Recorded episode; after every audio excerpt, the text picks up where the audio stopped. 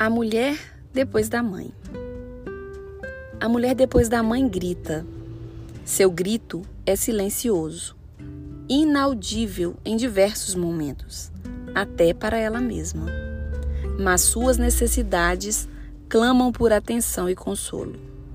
A mulher depois da mãe fala. Sua fala não é tradicional. Às vezes, se expressa em gestos e fala também através do corpo. A mulher depois da mãe sente, mas seus sentimentos são oprimidos. Ela não ousa dizer, muito menos vai demonstrar seus desejos. O que ela sente é muito íntimo para contar a quem quer que seja. A mulher depois da mãe clama, um clamor que não tem som.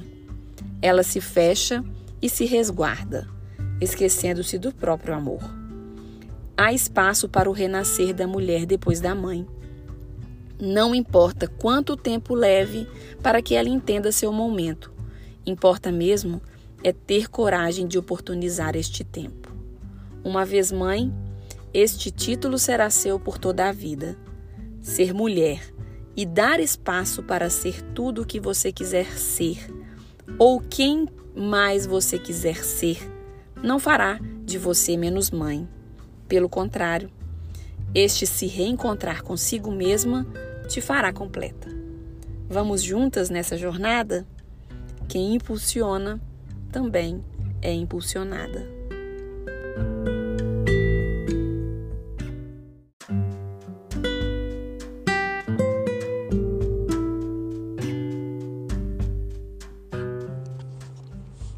Episódio 60 Feminilidade Olá, queridas mulheres, mães e quem mais quiser desfrutar de uns minutinhos de reflexão sobre a vida e como podemos usar pequenas atitudes diárias para melhorar nosso convívio com o mundo e com nós mesmos, em constante equilíbrio. Porque para quebrar as cascas que nos impedem de realizar nossos sonhos, precisamos de muita coragem. Hoje vamos refletir sobre a feminilidade. Essa semana eu trouxe aqui um compilado de conceitos disponíveis na internet que nos levam a refletir sobre o que é a feminilidade de fato e as conclusões que podemos tirar sobre o que é feminino na sociedade.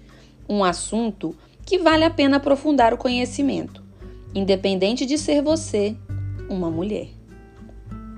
Por definição literal da palavra, o termo feminilidade é um substantivo que significa qualidade ou caráter de mulher, atitude feminina.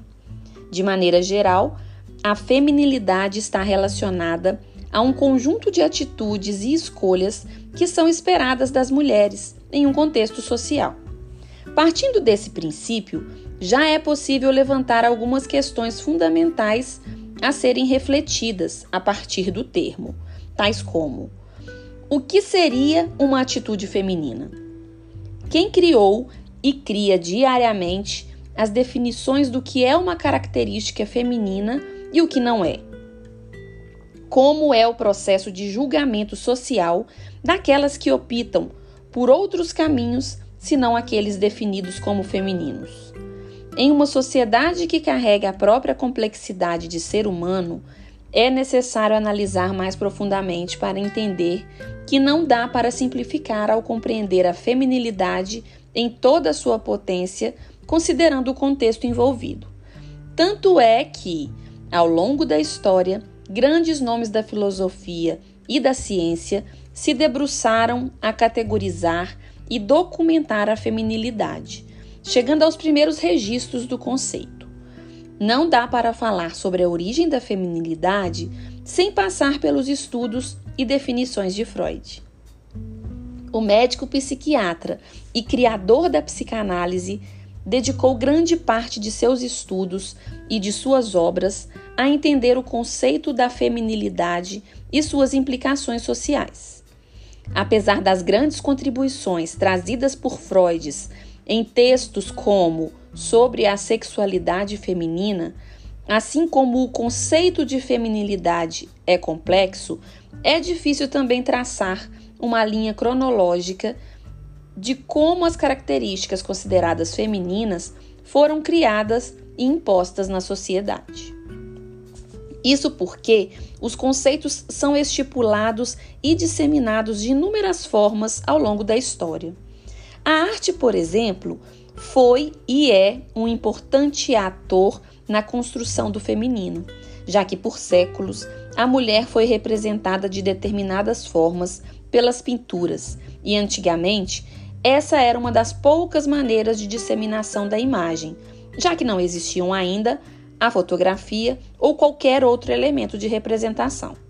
Dessa forma, as roupas, acessórios e até as formas do corpo feminino representadas ali tiveram grande influência histórica e eram tidos como padrões. É importante entender também que as características do que era tipo como feminino sempre variaram de acordo com o contexto cultural. O que é ser uma pessoa feminina no Japão, por exemplo, historicamente é muito diferente do padrão de feminilidade estipulado ao longo da história em países ocidentais. A feminilidade pode ser também tóxica quando uma mulher é imposta a usar uma roupa rosa e justa, mesmo não gostando, para se encaixar em um padrão da sociedade. A começar pelo básico, nenhuma mulher deveria precisar fazer algo simplesmente para ser socialmente aceita. Agora, em alguns casos mais extremos, o conceito de feminilidade tóxica chega a evidenciar situações culturalmente, culturalmente aceitáveis, mas que são extremamente violentas à mulher, seja física ou mentalmente. Um exemplo histórico é o uso do espartilho. O acessório fazia parte do universo feminino por volta do ano de 1800, utilizado para reduzir as medidas da cintura das mulheres, com o, com o objetivo de chegar a um formato de corpo considerado ideal dentro dos padrões da época. Um acessório que comprovadamente traz riscos à saúde da mulher e que se popularizou há séculos atrás e ainda é possível encontrar à venda, e o seu uso tem o propósito de reduzir medidas da cintura feminina, o que comprovadamente prova que a feminilidade tóxica e os traços ainda existentes dessa mesma imposição do padrão do corpo feminino ainda existem na sociedade. Relacionando a feminilidade e o feminismo, podemos observar que Assim como diversos outros conceitos que hoje são vistos como equivocados, a feminilidade também passou a ser questionada, principalmente após o surgimento dos primeiros passos do movimento feminista. Afinal, por que uma mulher precisa se enquadrar em um padrão social para ser considerada feminina por critérios definidos por uma outra pessoa?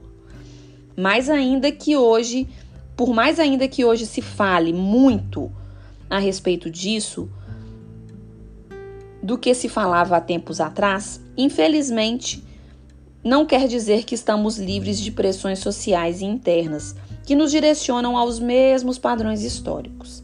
A busca dita pela beleza ideal, ainda hoje, é vista nas redes sociais e campanhas publicitárias, reforçando algo que segue enraizado em nós enquanto sociedade. Afinal, não é tão simples assim mudar a cultura tão forte e a história. De toda forma, mesmo que lentamente o feminismo e a força da mulher ganhem espaço a cada dia, proporcionando que cada uma defina o que é ser feminina e de que forma quer se mostrar ao mundo, se encaixando ou não nesses critérios do que ela considera ser feminilidade. O mais importante é saber que cada mulher têm o poder de criar seus próprios padrões e, juntas, alterarmos a cultura que impõe, ao invés de libertar. Escolhendo as roupas que quer usar, trabalhando com o que tem vontade, se comportando como acha que deve.